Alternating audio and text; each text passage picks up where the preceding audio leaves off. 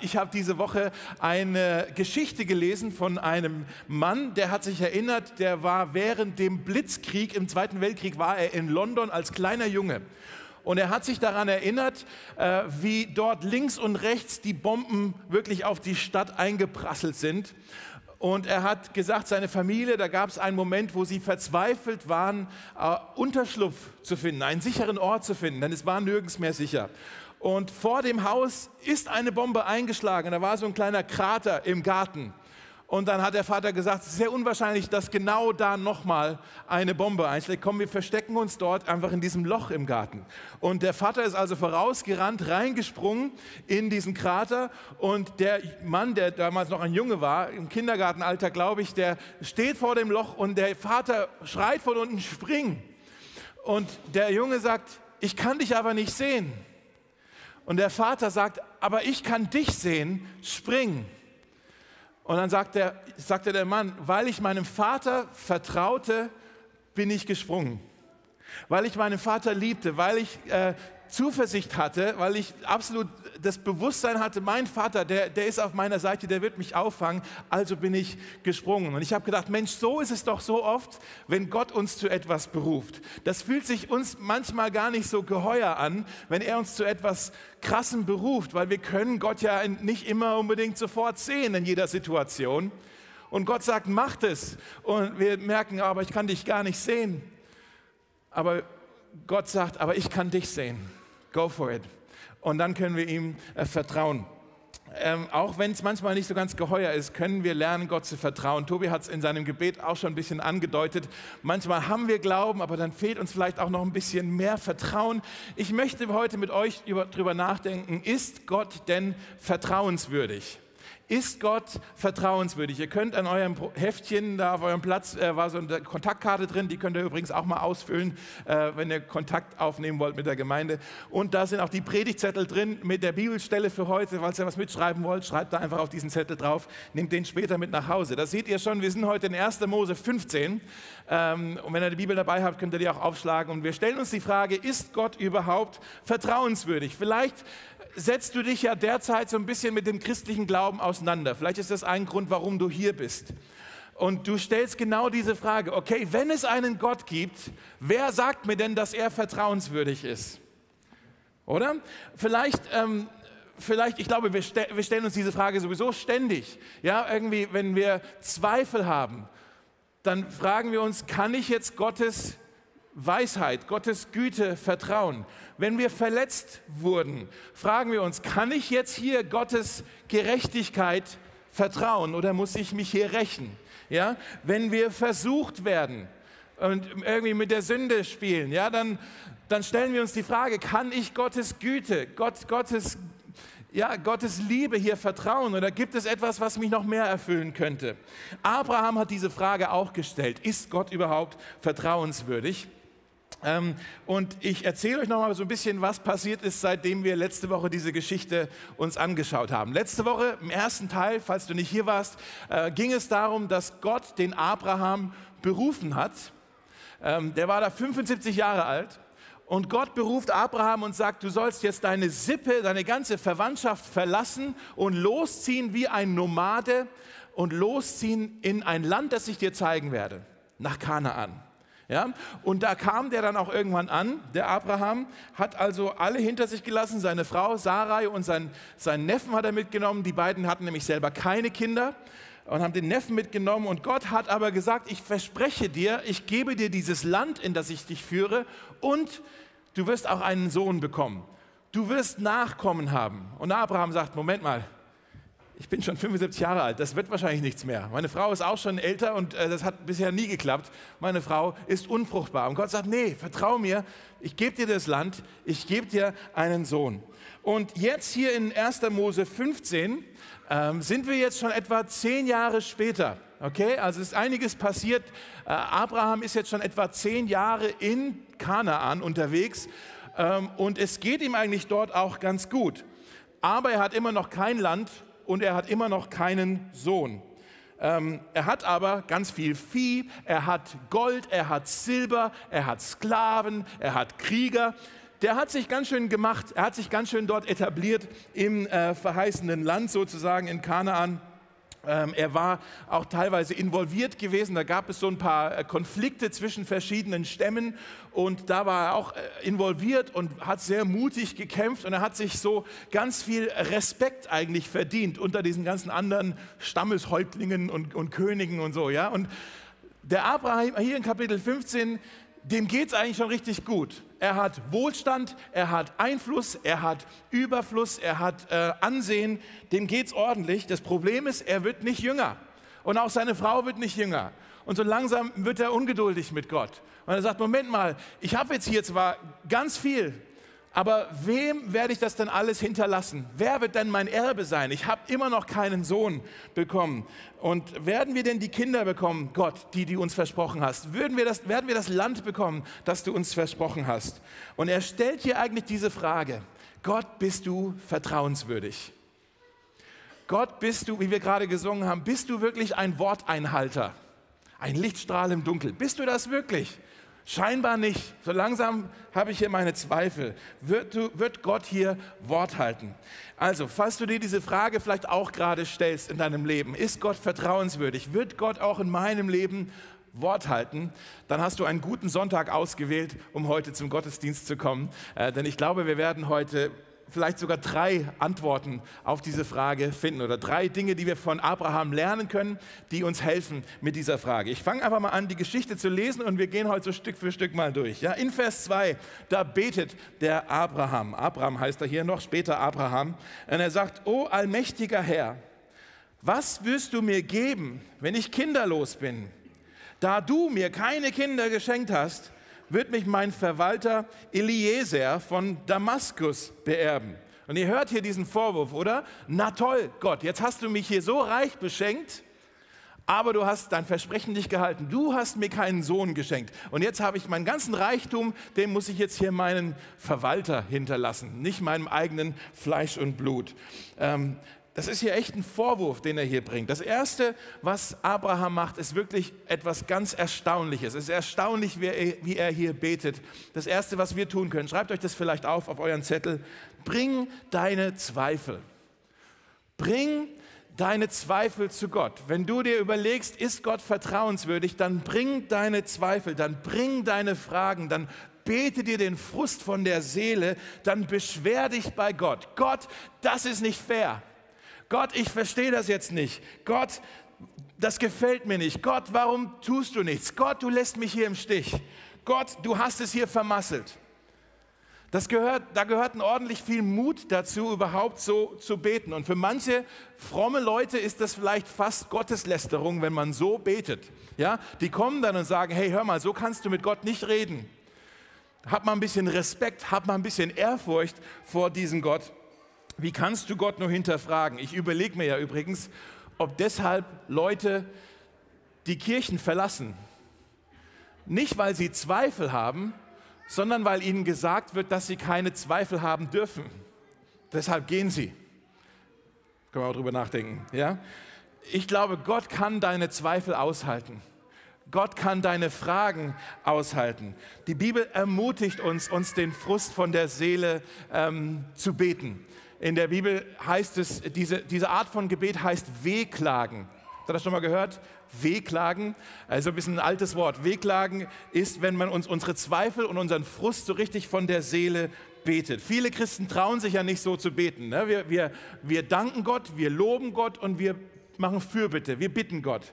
Aber so Wehklage, dass wir mal so richtig ehrlich uns bei Gott auskotzen, das trauen wir uns ja gar nicht. Ne? In der Bibel gibt es ein ganzes Buch, die Klagelieder. Da passiert nur das. Etwa die Hälfte der Psalmen, fast die Hälfte der Psalmen sind so Wehklage-Psalmen. Da, da kotzt sich einer aus, das, da ist einer frustriert. Ich glaube, wir dürfen bei Gott wirklich mal Dampf ablassen. Wir dürfen uns den Frust von der, von der Seele beten. Ähm, der Schlüssel ist aber, vielleicht wollt ihr euch das auch aufschreiben, beschwer dich bei Gott, nicht über Gott. Großer Unterschied. Wenn du dich über Gott beschwerst, dann ist das Rebellion. Wenn du dich bei Gott beschwerst, dann ist das ein Glaubensschritt. Denk da mal drüber nach. Ich gehe jetzt zu Gott mit meinem Frust, weil ich glaube, bei, bei meinem Gott ist dieser Frust gut, gut aufgehoben. Auch wenn ich so genervt bin mit Gott gerade, ich komme trotzdem noch zu ihm. Das ist ein Glaubensschritt. Also sich über Gott beschweren ist Rebellion. Sich bei Gott beschweren ist ein Glaubensschritt. Abraham hat seine Zweifel hier gebracht. Er hat seinen Frust zu Gott gebracht. Er sagt hier, du hast mich gesegnet, aber wozu? Du hast mir keinen Sohn geschenkt. Jetzt wird hier dieser, dieser Verwalter wird jetzt hier mein Erbe sein. Das macht für mich keinen Sinn. Du hast dein Versprechen nicht gehalten. Wie antwortet Gott jetzt? Wie antwortet Gott darauf? Und das Schöne ist, er weist den Abraham nicht zurecht. Er sagt nicht zu Abraham, Abraham, wie kannst du nur an mir zweifeln? Nein, Gott begegnet Abraham in seinen Zweifeln. Schauen wir mal die nächsten Verse. Hier in Vers 4, da sagt Gott, nein, dein Verwalter wird dich nicht beerben. Du wirst einen Sohn bekommen, der dein Erbe sein wird. Der wiederholt hier also das Versprechen. Und dann heißt es, vielleicht kennt ihr diese Stelle, das ist eine bekannte Stelle aus dem Leben von Abraham. Der Herr führte Abraham nach draußen und sprach zu ihm, schau hinauf zum Himmel, kannst du etwa die Sterne zählen? So zahlreich werden deine Nachkommen sein. Und Abraham glaubte dem Herrn und der Herr erklärte ihn wegen seines Glaubens für gerecht. Und dann sprach der Herr zu ihm, ich bin der Herr, der dich aus Ur in Chaldea geführt hat, um dir dieses Land zu geben. Gott sagt hier, du hast mein Wort, du wirst Nachkommen bekommen, du wirst dieses Land bekommen. Und dann hier, wie gesagt, in Vers 6, ein entscheidender Vers, Abraham glaubte dem Herrn. Abraham glaubte dem Herrn. Das ist das Zweite, was wir tun. Und das ist eine Entscheidung. Es bedarf ja einer Entscheidung zu sagen, ich vertraue den Versprechen. Ich vertraue den Versprechen. Vertrauen ist immer auch eine Entscheidung. Irgendwann musst du sagen, okay, entweder glaube ich dem jetzt oder nicht. Und Abraham hat sich dafür entschieden, ich vertraue jetzt den Versprechen. Er glaubte dem Herrn. Würdet ihr mir zustimmen, dass es einen Unterschied gibt zwischen ähm, an den Herrn zu glauben und dem Herrn zu glauben. Ja, es ist ein Unterschied, an den Herrn zu glauben oder dem Herrn zu glauben. Also natürlich, um dem Herrn zu glauben, muss man auch an den Herrn glauben. Natürlich ist da eine Connection, ja. Aber an den Herrn zu glauben, da sagst du, ich, ich glaube halt, dass es einen Gott gibt. Das ist ja nicht verkehrt. Ich glaube, dass es einen Gott gibt.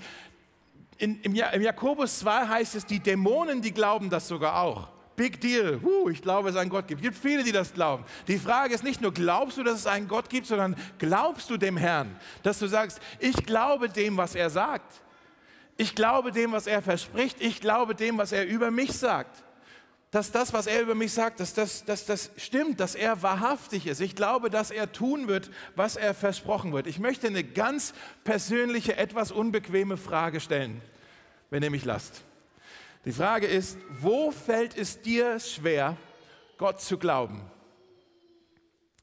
Wo fällt es dir schwer, Gott zu glauben? Bei welchem Versprechen oder bei welchem Gebot fällt es dir schwer, Gott zu glauben? Wo du sagst, ah, da weiß ich nicht, ob ich das ihm glauben kann, ob er da wirklich recht hat in diesem Punkt.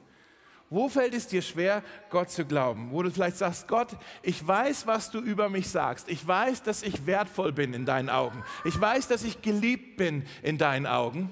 Das sagst du. Aber ich weiß nicht, ob ich dir glauben kann. Oder wo du sagst, Gott, ich, ich habe hier gelesen in deinem Wort, was du versprichst über Großzügigkeit, über Versorgung, über Heilung, über meine Zukunft. Ich weiß, was du versprochen hast, aber ich weiß nicht, ob ich dir wirklich glauben kann. Ich weiß nicht, ob du recht hast. Oder mit den Geboten von, aus Gottes Wort. Da spielen wir dieses Spiel doch. Oder Gott, ich weiß, was du mir sagst in Bezug auf den Umgang mit den Armen, den Umgang mit dieser Schöpfung. Ich weiß, was du mir sagst, Gott, über Vergebung meines Nächsten. Ich weiß, was du mir sagst über, über, über Neid, über Sex, über die ganzen Themen, was auch immer. Fill in the blank. Ah, ich weiß, was du sagst, ah, aber ich weiß nicht, ob ich dir da glauben kann. Ich weiß nicht, ob du da vielleicht nicht doch falsch liegst bei diesen Geboten. Oder deine Berufung. Gott, ich weiß, was du mir gesagt hast, was mein Auftrag ist, zu was du mich berufen hast, aber ich weiß nicht, ob du da wirklich recht hast.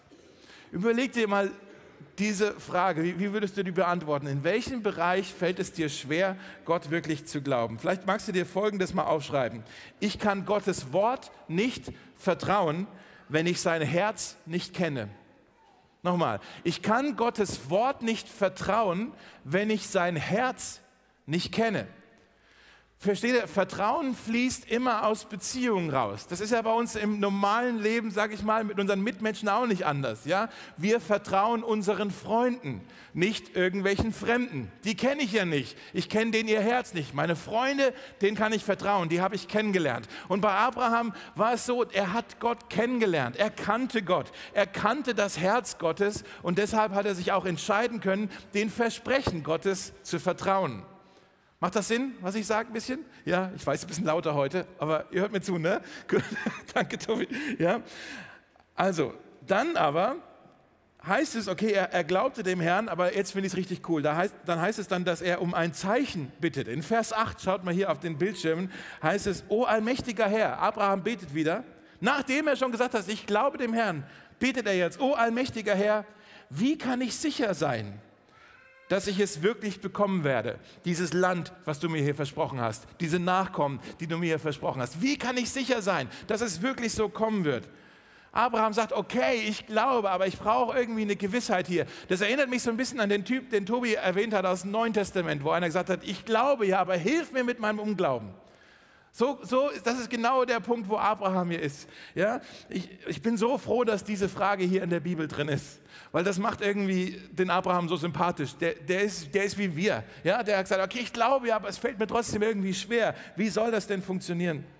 Und dann in Vers 9 sagt Gott folgendes: Da befahl ihm der Herr, bring mir eine dreijährige Kuh.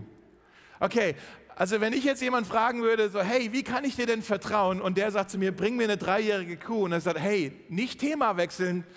Ja, das ist ein bisschen komisch jetzt. Ich wäre wär schon cool, wenn du mir jetzt diese Frage noch schnell beantwortest und dann können wir über meinen Viehbestand reden. Ja, was ist jetzt hier los? Bisschen schräg. Bring mir eine dreijährige Kuh. Noch weiter, eine dreijährige Ziege, einen dreijährigen Witter, eine Turteltaube und eine andere Taube. Ist, ein, ist komisch, oder? Ist jetzt ein bisschen komisch. Also Abraham fragt, wie kann ich sicher sein? Und Gott sagt, bring mir ein paar von deinen Tieren. Ist, ist, was, ist hier, was ist hier los? Was geht hier ab? Es, ist total schräg. Es ist, ich glaube, hier, was jetzt als nächstes kommt, ist der seltsamste und auch, glaube ich, der krasseste Moment im ganzen Alten Testament. Für mich zumindest. Okay? Wir überlesen das schnell, weil das jetzt so, was da kommt, ist so komisch, verstehen wir nicht sofort. Okay, lesen wir mal weiter. Macht keinen Sinn. Ja? Geht es euch auch so? Manchmal lese ich so die Bibel, da verstehe ich nicht. Manchmal weiter, bis ich wieder was kapiere. Ja, so. Und hier passiert jetzt was echt Schräges. Für uns im 21. Jahrhundert in Berlin total absurd, was jetzt passiert.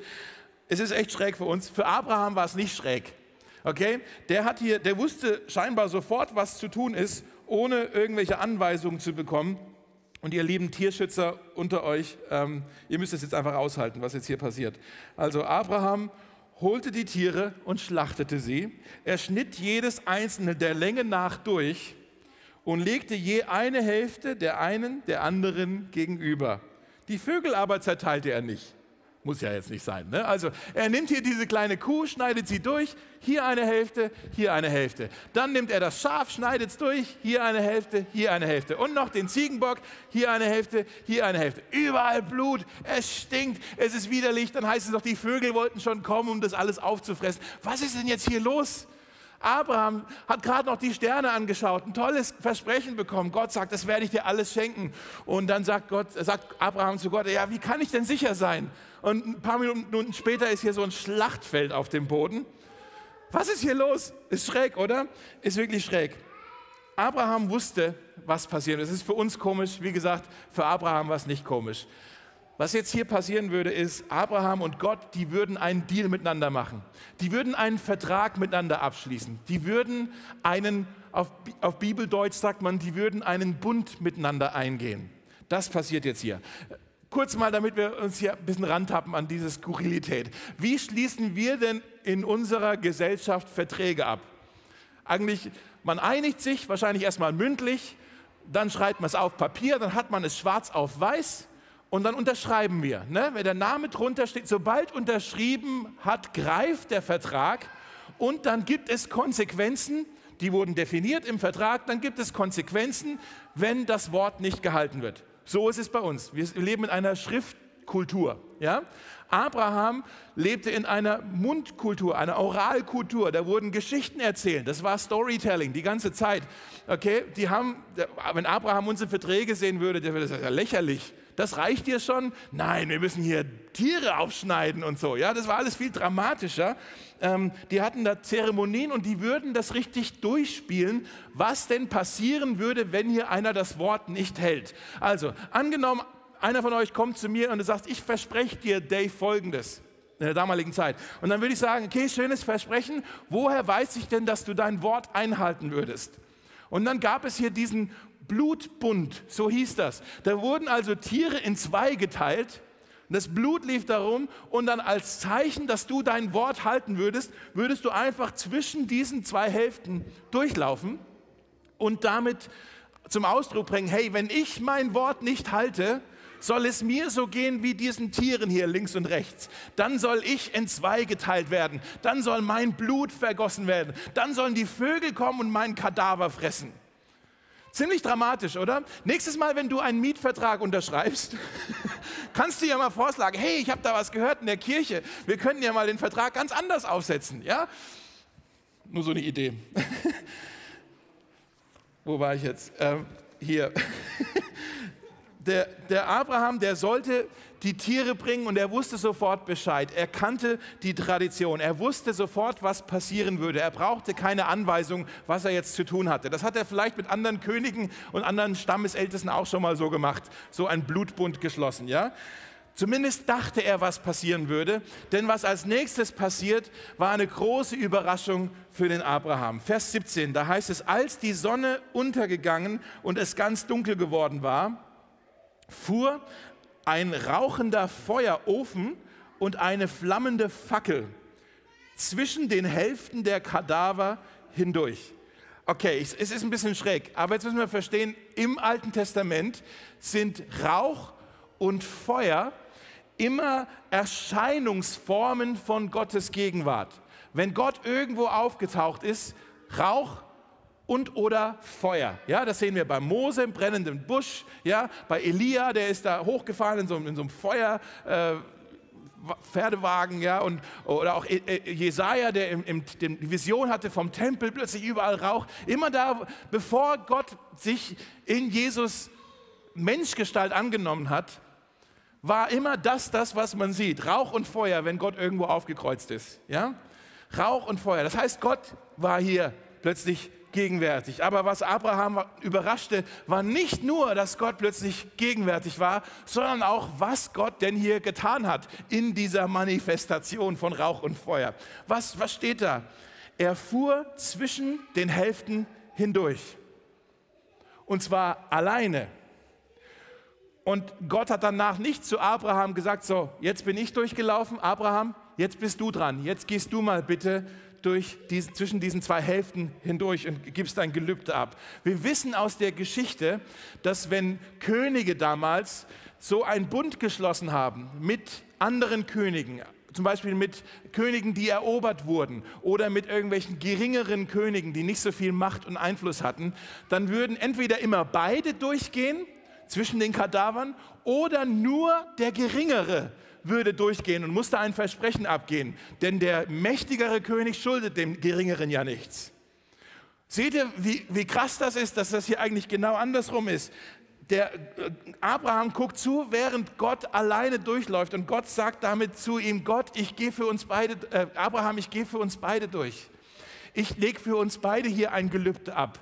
Ich, ich schwöre hier für uns beide. Ich trage die Konsequenzen für uns beide. Ich trage den Fluch für uns beide. Das heißt, Gott sagt, selbst wenn ich mein Wort nicht halten sollte und wenn ich dir untreu werden sollte, Abraham, dann werde ich in zwei geteilt werden und mein Blut soll vergossen werden und die Vögel sollen mich fressen. Okay, schön und gut. Aber er sagt dann auch, Abraham, selbst wenn du dein Wort nicht halten wirst. Selbst wenn du mir untreu werden solltest, dann wirst nicht du, sondern ich die Strafe dafür tragen. Dann werde ich in zwei geteilt werden. Dann soll mein Blut für dich vergossen werden. Dann sollen die Vögel mein Kadaver. Merkt ihr, worauf das hinzeigt?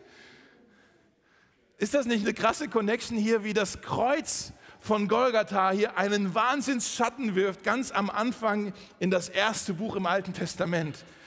Dieses Versprechen hier von Gott, Jahrhunderte später, auf einem Hügel außerhalb von Jerusalem, wurde es plötzlich dunkel, so wie hier auch. Es wurde dunkel. Die Dunkelheit brach ein. Und Jesus starb am Kreuz. Jesus wurde in zwei geteilt. Vielleicht nicht körperlich, aber er wurde von sich selbst getrennt. Der Vater und er, er waren getrennt. Gott wurde in zwei geteilt. Die Bibel sagt, dass Gott, dass, dass, dass Jesus, der, der, der leidende Gottesknecht, er würde zerrissen werden, er würde geteilt werden und die Strafe für die Sünden der Menschen würden auf ihn, der Fluch würde auf ihm lasten. Das, so wurden wir gerettet, Leute. Unsere Rettung ist keine Koproduktion, wo wir irgendwie etwas erstmal versprochen haben und dann, wenn wir es auch eingehalten haben, dann bekommen wir dann irgendwie die Rettung geschenkt als Lohn. Oder die Rettung, die wird uns erstmal geschenkt, so als Kredit, als Darlehen und wir müssen das danach abarbeiten oder sowas. Nein, die Rettung ist das Werk Gottes. Deine Rettung ist das Werk Gottes und das Geschenk Gottes an dich. Und du hast nichts dazu beigetragen. Es ist für dich. Okay, der Abraham, der hat gefragt, wie kann ich sicher sein, dass du dein Wort halten wirst? Und Gott sagt zu ihm, pass jetzt gut auf, ich zeig's dir, ich demonstriere es dir, ich, ich zeig dir, wie entschieden ich für dich bin und für dein Wohl bin. Ich beweise es dir. Ich halte das Wort für mich und für dich, für uns beide gemeinsam. Und er ging zwischen den Hälften durch. Und wie gesagt, das Kreuz von Jesus wirft hier einen langen Schatten voraus auf diesen Moment. Das Dritte, was wir tun sollten, wenn wir uns überlegen, ist Gott wirklich vertrauenswürdig ist, schau auf das Kreuz. Schau auf das Kreuz. Vielleicht sagst du, ja, ich würde ja Gott vertrauen, wenn ihr auch mal hier vor mir sowas tun würde, wie er das bei Abraham gemacht hat. Er hat es getan, am Kreuz. Am Kreuz hat Jesus das für dich getan. Schau auf das Kreuz. Schau zu dem Ort, an dem Gott das Ausmaß seiner Liebe dargestellt hat. Schau zu dem Ort, an dem Gott seine Selbstverpflichtung für seine Versprechen ähm, bewiesen hat. Schau auf den Ort, an dem Gott seine absolute Bereitschaft gezeigt hat, für dich alle Hebel in Bewegung zu setzen, damit er dich segnen kann. Am Kreuz hängt Jesus und er sagt, so sehr lieb ich dich. Ich würde lieber sterben, als ohne dich zu leben. So sehr lieb ich dich. Und wenn das wirklich Jesus ist, wenn Jesus wirklich für uns gegeben wurde, wenn die Dunkelheit wirklich auf Jesus brach, wenn Jesus der ist, der für unsere Sünde verflucht wurde, wenn sein Blut an unserer Stadt vergossen wurde, wie können wir dann noch zweifeln an seiner Liebe, an seiner Güte, an seinen Intentionen, an seinem Timing, an seiner Weisheit, an seinen Versprechen? Mein letzter Vers, Römer 8, 32, da heißt es, wenn Gott seinen eigenen Sohn nicht verschonte, sondern ihn für uns alle dahingegeben hat, wird er uns dann nicht auch alles andere schenken. Alles andere schenken. Manchen von euch geht es heute vielleicht auch wie diesem Abraham damals. Dass ihr so langsam, vielleicht gerade in dieser Phase auch, ihr werdet so ein bisschen ungeduldig mit Gott. Und ähm, dass ihr auch so ein bisschen überlegt, ja, ist Gott wirklich ein Worteinhalter? Vielleicht hat Gott euch was ganz Konkretes versprochen, aber es hat sich noch nicht erfüllt. Und du stellst genauso wie Abraham auch die Frage, ja, werde ich denn Land bekommen? Werde ich denn einen Sohn bekommen? Werde ich denn einen Partner finden? Werde ich denn einen Job finden? Wird meine Ehe irgendwann wieder funktionieren? Wird mein Körper irgendwann wieder gesund werden? Werden meine Depressionen mich irgendwann wieder verlassen? Wird mein verlorener Sohn oder meine verlorene Tochter irgendwann wieder nach Hause kommen? Wird Gott wirklich sein Wort halten oder, oder habe ich hier dem falschen Vertrauen geschenkt? Wird Gott tun, was er versprochen hat? Kann ich diesem Gott wirklich vertrauen? Wenn du dir diese Frage stellst, kann ich diesem Gott wirklich vertrauen? Dann ich möchte dich einladen, tu das, was Abraham getan hat. Bring deine Zweifel. Bete dir den Frust von der Seele. Ja? Und dann entscheide dich, vertraue diesem Gott. Es bedarf einer Entscheidung zu sagen, okay, ich glaube jetzt seinem Wort. Und ich kenne sein Herz. Und dann das dritte ist, schau auf das Kreuz. Wenn du dir unsicher bist, ob Gott wirklich auf deiner Seite ist, schau auf das Kreuz und lass dich von dem liebenden Jesus am Kreuz überzeugen. Lass uns beten gemeinsam. Jesus, wir danken dir so sehr, dass du entschieden für uns bist. Danke, dass dein Wort für uns zählt, dass du ein Worteinhalter bist, wie wir das gesungen haben. Aber wir fühlen uns oft auch so wie Abraham oder wie der Mann im Neuen Testament, der gebetet hat, ja, ich glaube ja, ich, glaub, ich denke, ich glaube, aber hilf meinem Unglauben. Ich habe da auch noch Zweifel.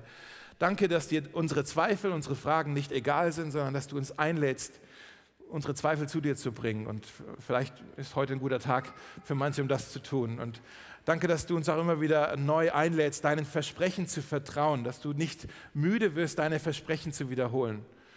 Und danke, Jesus, dass du am Kreuz bewiesen hast, dass du für uns bist, dass du auf unserer Seite bist, dass du absolut bereit bist, alles zu tun, alle Hebel in Bewegung zu setzen, um, um, um uns zu, segnen, zu segnen, um uns eine Beziehung mit dir zu ermöglichen. Und falls heute jemand hier ist und der sagt, diesen Jesus, den möchte ich auch kennenlernen. Ich möchte auch eine Beziehung mit diesem Jesus anfangen, der, der so bereit ist, so weit für mich zu gehen. Vielleicht magst du einfach in deinem Herzen jetzt dieses Gebet mit mit mir mitbeten. Einfach in deinem Herzen zu sagen, Jesus, es gibt noch so viel, was ich nicht verstehe, aber falls du da bist, möchte ich heute anfangen, mein Vertrauen in dich zu setzen. Ich möchte es lernen, dir zu folgen, dir zu vertrauen, dir zu dienen und deine Versprechen äh, besser kennenzulernen. Hilf mir da dabei und ich wage heute diesen Start mit einer Beziehung mit dir. Amen. Amen.